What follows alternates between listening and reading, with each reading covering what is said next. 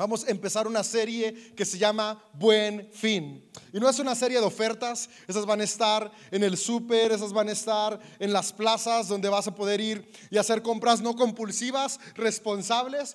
Pero es una serie que queremos tomar eh, eh, estas semanas antes de entrar a Adviento, qué rápido se pasa el año, ya estamos en el penúltimo mes, el último domingo de noviembre iniciamos Adviento, así que antes de llegar a Adviento, que es la preparación para eh, celebrar Navidad, queremos tomar eh, cinco, cinco sermones que entre miércoles y domingos para poder cobrar ánimo en estos últimos días del año que nos quedan. Le quedan 51 días al 2021.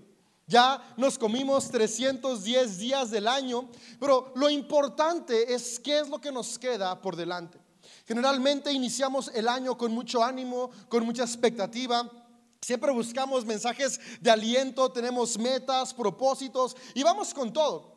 Pero la realidad es que a lo largo del año atravesamos distintas circunstancias, algunas cruciales, otros resultados de malas decisiones o de decisiones de personas a nuestro alrededor que de repente van frustrando, deteniendo y haciéndonos creer imposibles aquellos sueños con los que comenzamos el año.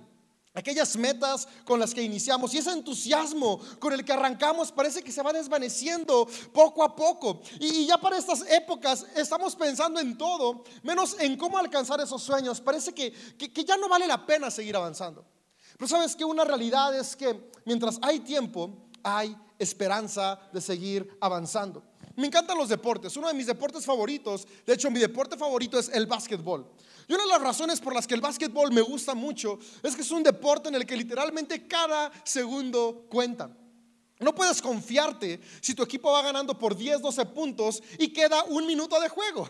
Un minuto de juego puede hacer la diferencia. Literalmente 60 segundos, 30 segundos de juego hacen la diferencia entre quién va a ganar o quién va a perder. Porque cada segundo cuenta, cada movimiento, cada tiro. Y, cuando, veo este deporte, especialmente cuando son los playoffs, que son las finales, las semifinales, estoy al borde del asiento de la sala o estoy al borde de la cama, depende de donde esté viendo el juego o al borde de la mesa en el restaurante de alitas, emocionado de qué va a pasar.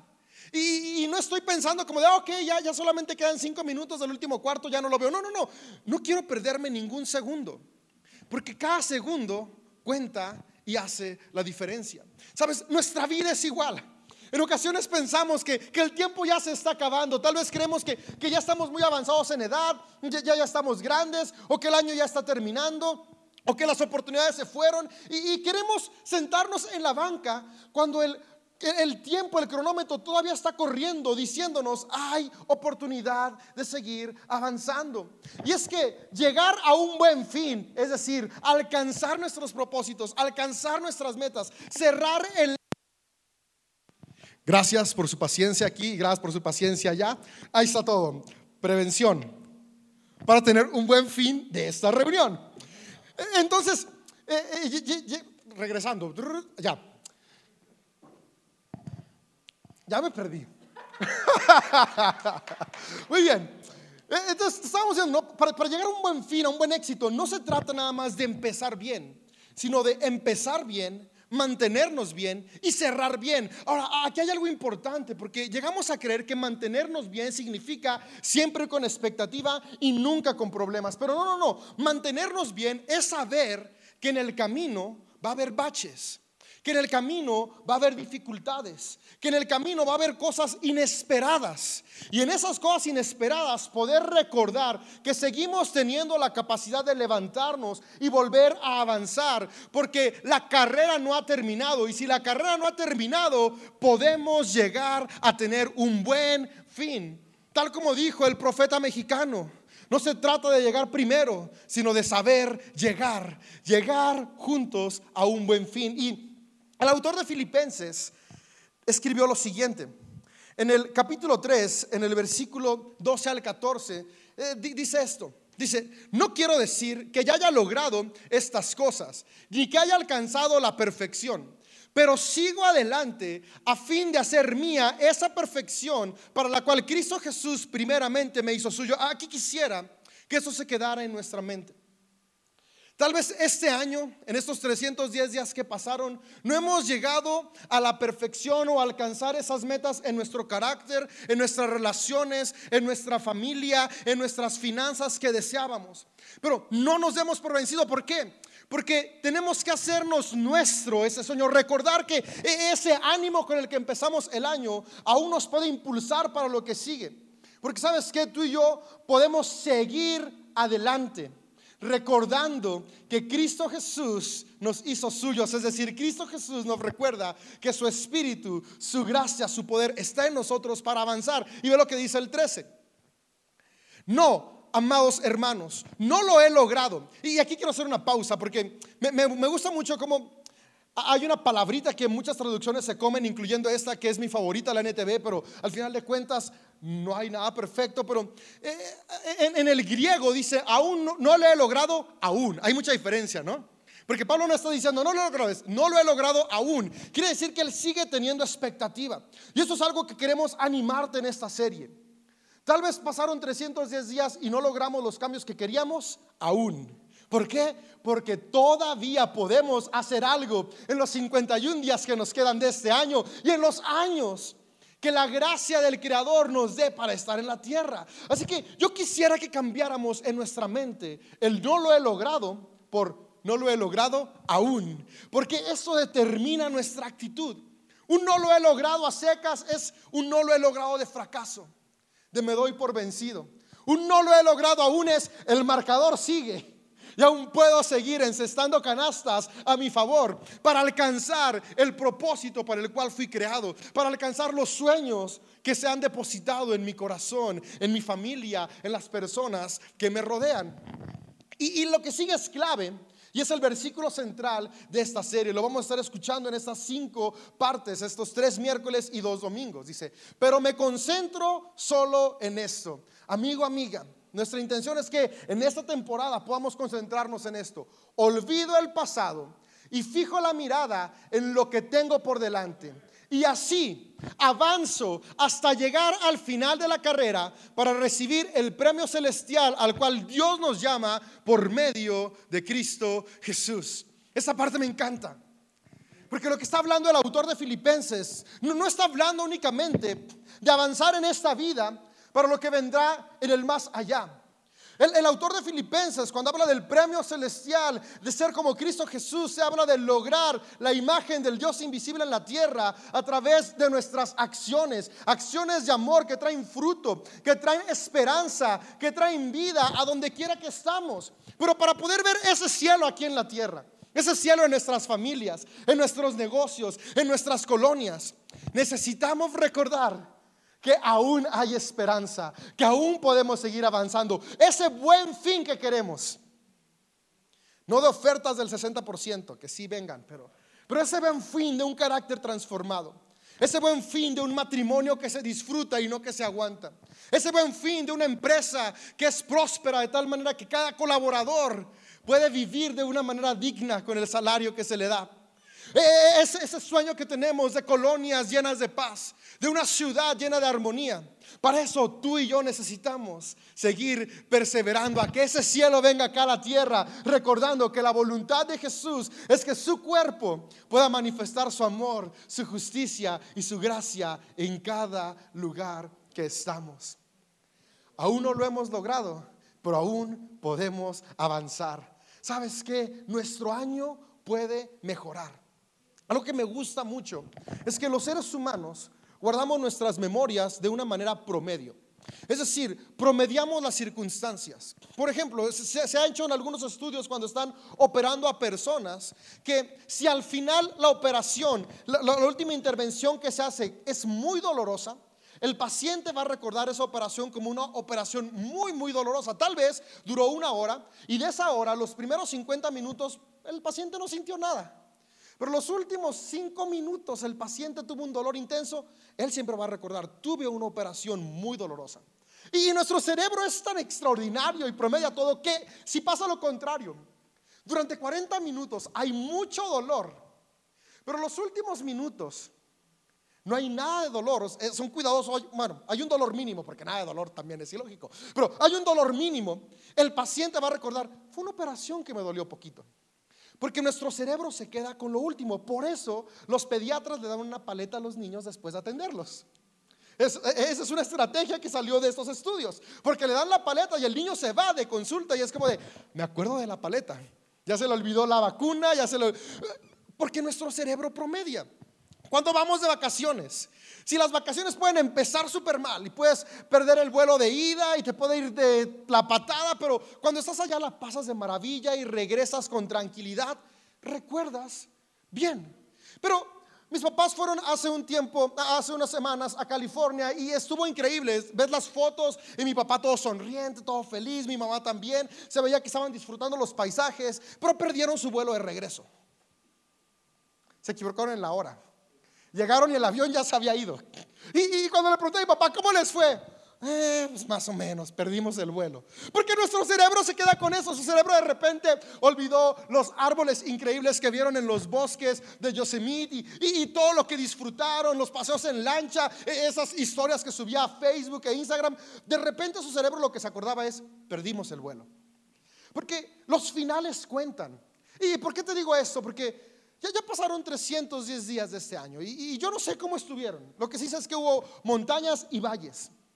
Pero estos últimos 51 días son fundamentales para cómo vamos a recordar 2021. Y hay circunstancias que tú y yo no podemos controlar, pero cómo reaccionamos a las circunstancias sí depende de nosotros. Y en esta serie queremos animarte a que sin importar cómo nos pinte los últimos 51 días del año que nos quedan, tú y yo podamos tener una actitud de esperanza, de expectativa y proactiva para trabajar en alcanzar aquellas metas que tenemos. Yo te voy a ser muy honesto. Este año yo comencé diciendo, voy a ir al gimnasio. Y fui en enero. Pero ya no fui en febrero. Ni en marzo, ni abril, ni en mayo, ni en junio. Luego en julio fui dos semanas y luego otra vez ya no fui. Y hubo un momento donde dijo que ya voy a esperar al siguiente año. Pero luego me acuerdo de todas estas cosas que luego digo, ¿de qué sirve leer, aprender si no lo aplico? Y hace más o menos dos meses dije, voy a volver a ir, porque, porque no voy a poder decir, fui todo el año al gimnasio, pero sí voy a poder decir, cerré el año yendo al gimnasio y mi cerebro lo va a recordar y voy a comenzar con una perspectiva distinta el 2021. Y, y, como eso, hay distintos ejemplos que tú y yo podemos tomar de cosas que podemos comenzar a hacer ahora. Tal vez sí, los resultados no van a ser los mismos si lo hubiéramos hecho desde enero. Pero sí van a ser mejores si lo comenzamos a hacer hasta el próximo enero, si lo empezamos a hacer hoy. Y en Génesis, del capítulo 41 al 50, está el relato del patriarca José. Y el relato de José es un relato lleno de altibajos, más bajos que altos, pero con un buen fin. Cuando comenzamos a leer el relato de José, comienza de maravilla, comienza con un sueño. Tiene un sueño grande, tiene un sueño y que, le, que le roba el aliento. Y José era parte de una tribu. Cuando se nos relata esto, no existía todavía ni la nación de Israel ni la nación de Judá. Eran patriarcas, eran nómadas, eran tribus. Y él era parte de una tribu, de las muchas que había nómadas en el desierto. Y el sueño de José era un día, yo voy a ser el jefe de esa tribu. Ahora, lo increíble de este sueño y lo ridículo de este sueño es que normalmente el jefe de la tribu era el hermano mayor. Y José estaba muy lejos de ser el hermano mayor. De repente en algunas revistas ponen las listas de sucesión a las distintas coronas que aún siguen existiendo. Y, puedes ver ahí como que, ay, tal persona está el 14 en la lista de sucesión. Y es como de, uh, no, pues jamás alcanzaré a ser rey. Pues algo así era José, ¿no? José era el número 11 en la lista de sucesión de sus hermanos para ser el jefe de su tribu. Pero él soñaba con llegar a ser el jefe de esa tribu. Y parecía que todo era adverso e imposible. Cuando le cuenta a sus hermanos, hey, yo tengo el sueño de que un día voy a ser su gobernante, sus hermanos dijeron, estás loco. Y lo que ellos hicieron fue decidir que lo iban a matar. Al final uno de sus hermanos dice, no, no lo vamos a matar, pobrecito de nuestro papá. No dijeron pobrecito José, ¿va? pensaron en el papá, qué bueno. Lo echaron a un pozo. Y lo echaron a un hoyo. Y parecía que sus sueños había acabado. Sabes, en ocasiones parece que nos pasa lo mismo. Tenemos expectativas en nuestro carácter, tenemos expectativas en nuestras relaciones, tenemos expectativas en nuestro negocio y, comenzamos a platicarlo. Y, y, parece que entre más lo vamos platicando, menos realidad se va haciendo. Y cuando menos acordamos, nos sentimos en un hoyo. Tal vez hoy podemos sentirnos ahí, ¿no? Que este año nos echó a un hoyo. La buena noticia es que si entramos al hoyo, podemos salir del hoyo. Y e, e, eso quisiera que hoy se fuera en nuestro corazón. Podemos salir del hoyo. No importa qué tan grande sea el bache en el que el 2021 nos pudo haber echado. O nuestras decisiones del 2021 nos echaron. Porque no siempre son circunstancias cruciales. Muchas veces somos también nosotros. Podemos salir de ahí. Y José salió de este hoyo. Hubo circunstancias a su alrededor que, lo llevaron ahí. Y tal vez sí fue demasiado presumido, tal vez sí fue demasiado presuntuoso. Y es que en ocasiones pasa. Tenemos sueños y, no controlamos nuestro carácter. Pero al final de cuentas la vida es un proceso de aprendizaje. y José sale del hoyo y tú y yo podríamos decir, por fin va a salir para ir a su sueño, pero lo sacan para venderlo como esclavo. Y después de que lo sacan para venderlo como esclavo, eh, el relato de Génesis nos sigue diciendo que ah, encuentra gracia ante su jefe, eh, que era Potifar, y, lo pone a cargo de su casa. Entonces era un esclavo con privilegios. Tantito mejor, no digo, de todas maneras ser esclavo, pero ya era un esclavo eh, querido. Y de repente otra circunstancia crucial lo lleva a la cárcel. Ahora, aquí lo extraño es que parece que José está haciendo todo bien. Pero aunque está haciendo todo bien, las cosas no le salen como él espera. Y va a la cárcel y en la cárcel nuevamente. Algo que me llama mucho la atención, una constante que podemos ver desde que está con Potifar a cuando está en la cárcel es que las personas a su alrededor podían ver la gracia de Dios en él. Y lo que significa que podían ver la gracia de Dios en él no es como que tiene un brillo único. O como que Dios puso un letrero sobre él de este es mi favorito, trátenlo bien. No, no, no. Eh, gracia de Dios, que otros vean la gracia de Dios en nosotros es que nuestras actitudes, nuestras acciones demuestran lo que creemos por encima de las circunstancias que estamos atravesando. Si tú y yo creemos que no hay nada mejor que vivir amando, aun en medio de las circunstancias donde parece que quien nos rodea no merece ser amado, tú y yo vamos a amar. Y los resultados de ese amor es cuando personas ven la gracia de Dios en ellos. José era un esclavo, pero siendo esclavo él no trabajó renegando. Él seguramente lo hizo bien, con buen ánimo, con buena actitud. Y por eso Potifar vio en algo en él. Algo que le llamó tanto la atención que lo puso a cargo de su casa. Cuando llegó a la cárcel, él no decidió deprimirse y hundirse y decir, bueno, ya, ahora sí todo se acabó. Me libré del hoyo, me libré de ser esclavo, pero de la cárcel no me salvo. Estoy seguro que, claro, que, que lloró un tiempo, era un ser humano, se frustró, pero se sobrepuso a esa frustración. No es lo que el relato nos cuenta. Y comenzó a ser una persona proactiva, una persona excelente. Y el encargado de la cárcel vio la excelencia en José y lo puso a cargo de la cárcel. Y eso le abrió puertas para conectar con el panadero y el copero del faraón. Y, ayuda a estas dos personas con la esperanza de después ser ayudado también. Y ahora es olvidado, echado a un pozo por sus sueños, vendido como esclavo, echado a la cárcel por ser íntegro, y en la cárcel ayudó a alguien y fue olvidado. Parecería que las cosas iban de mal en peor para José.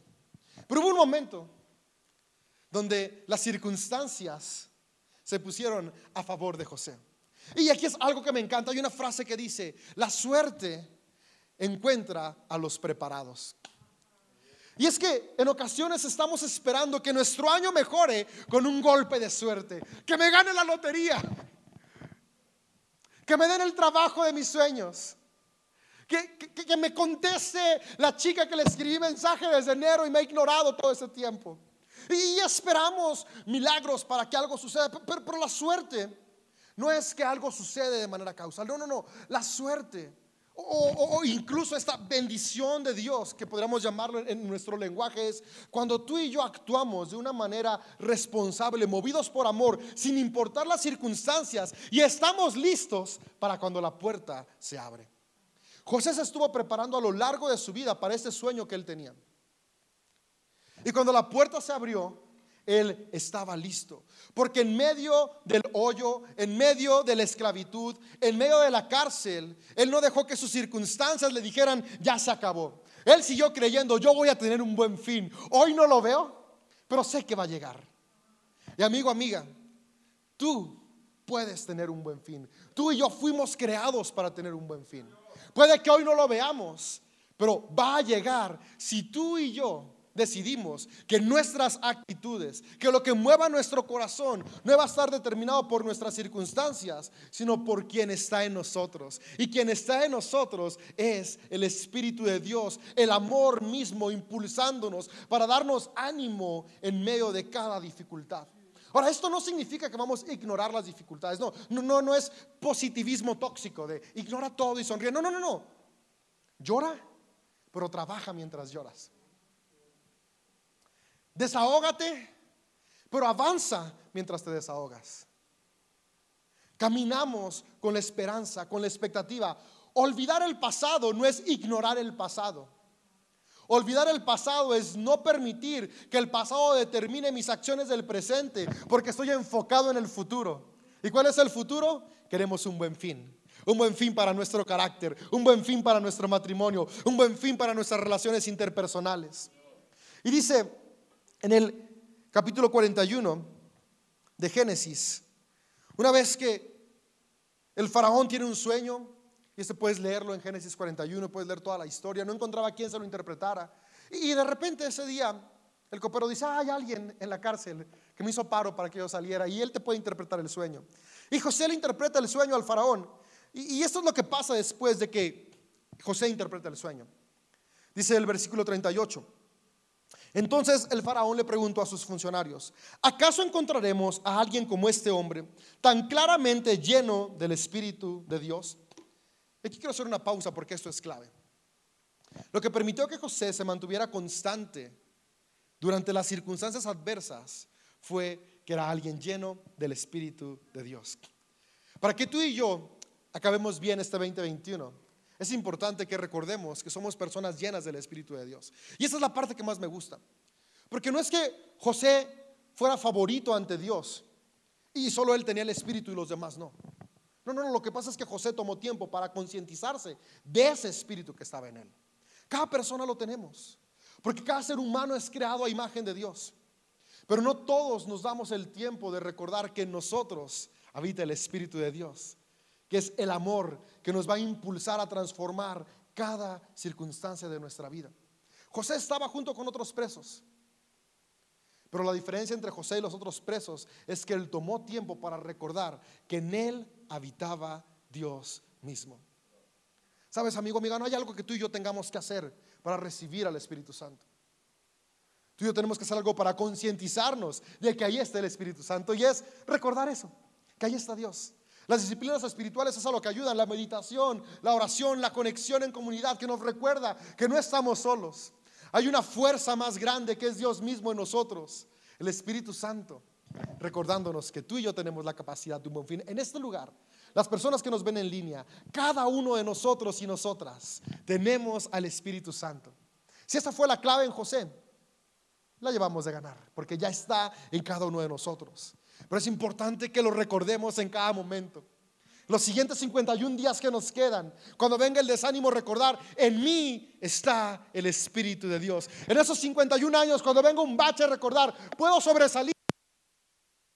Importante porque al final de cuentas podemos ver cómo Faraón vio esto en José. Pero Faraón lo vio en el momento del éxito. Pero José lo vivió durante más de 10 años. Desde, la crítica textual no sabemos exactamente qué edad tenía José cuando fue vendido como esclavo. Pero se cree que aproximadamente tenía unos 13 años. Y el relato bíblico sí nos dice en Génesis 41 que José fue nombrado encargado del palacio del rey y de Egipto a los 30. Es decir, fueron más de 10 años en los que José se mantuvo consciente del Espíritu en su vida.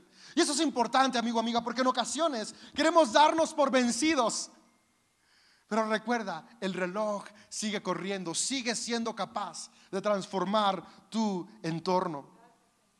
Después de que el faraón se da cuenta de esto, puedes leer el relato donde le da un anillo, lo lleva a caminar en su carro, básicamente se convierte en la segunda persona más poderosa del mundo en el que vivía José. Egipto era la potencia que controlaba la región del levante mediterráneo. Todas las naciones a su alrededor dependían de Egipto. Y este chico, que un día comenzó con el sueño de ser el jefe de una pequeña tribu nómada, ahora estaba siendo el segundo hombre más poderoso del mundo en su época. E, ¿Esto que nos habla? Que al final de cuentas, un sueño que se trabaja con persistencia, movidos por el Espíritu de Dios, que es el amor, es decir, trabajamos persistentemente, permitiendo que el amor siempre sea lo que nos mueve. Si somos constantes, a la larga el sueño va a ser superado. La cosa es que si te soy honesto, eh, es difícil la espera. y a veces nos quiere ganar la vía del egoísmo. Pero por eso queremos animarte en esa serie y por eso quiero animarte hoy. Que podamos ser como José. Y sigamos la vía del amor en este proceso de transformación de nuestra vida. Para llegar a un buen final. Me gusta cómo cierra este relato porque al final de cuentas José termina con una esposa y una esposa que no era cualquiera, sino la hija de un sacerdote. Quiere decir que, que, le dan un lugar importante, no solamente en el gobierno, sino en la espiritualidad judaíta. Y al final él tiene dos hijos. Y con eso quisiera cerrar, porque me encanta el nombre que le da a sus hijos. Y tiene un hijo al cual llama Manasés, que dice, Dios me hizo olvidar todas mis angustias. Y después dice que tiene otro hijo al que llama Efraín, porque Dios me hizo fructífero en esta tierra de mi aflicción. Y mi sueño es ese, amigo, amiga. Que en esos 51 días que quedan, tú y yo podamos perseverar actuando por amor. Y podamos tener frutos de Manasés y de Efraín, es decir, frutos en los cuales podamos olvidar el dolor del pasado. Honramos el pasado, pero nos enfocamos en el presente para avanzar al futuro. Y podamos dar a luz Efraínes, es decir, frutos en nuestro carácter, en nuestras relaciones, en nuestros sueños. Pequeños frutos que nos llenen de esperanza para seguir avanzando cada día de nuestra vida. No es el final, aún hay más. 2021 no ha terminado. Vamos a cerrar con expectativa, con ánimo, con fe. El reloj sigue corriendo. Todavía podemos reponernos. No sé qué te robó este año, pero juntos podemos volver a conquistarlo. En ti está el Espíritu Santo, por lo tanto, en ti y en mí está la capacidad de seguir avanzando. Vamos a llegar a un buen fin. Porque no se trata de las circunstancias, sino de quién está con nosotros en medio de las circunstancias. No se trata de las circunstancias, sino de cómo tú y yo vamos a reaccionar. Pero sobre todas las cosas, cómo tú y yo vamos a actuar ante ellas actuemos de tal manera que sigamos avanzando a cumplir cada propósito que hay en nuestro corazón. Jesús, gracias porque tú viniste a este mundo a modelarnos una vida de perseverancia. Y gracias porque en los distintos relatos de hombres y mujeres que conectaron con el amor que eres tú, podemos ver una constante que es la perseverancia en las circunstancias cruciales. Y, que en esos 51 días que nos quedan de este año podamos tomar una actitud de expectativa, de fe y esperanza. Podamos sacudirnos el polvo, salir del hoyo en el cual nuestras decisiones o circunstancias adversas nos pusieron, levantarnos y comenzar a actuar de una manera positiva, proactiva, movidos por amor, para seguir transformando nuestro carácter, para seguir transformando nuestras familias, para seguir transformando nuestros entornos y juntos podemos llegar a un buen fin no solo este año, sino un buen fin en nuestra vida. Que cuando nuestro día de, de partir de esta dimensión llegue, podamos decir, hemos terminado la buena carrera. Porque vivimos movidos por amor, dejando una huella en cada persona a nuestro alrededor que trascenderá generaciones. Que juntos veamos el reino de los cielos en la tierra. Amén.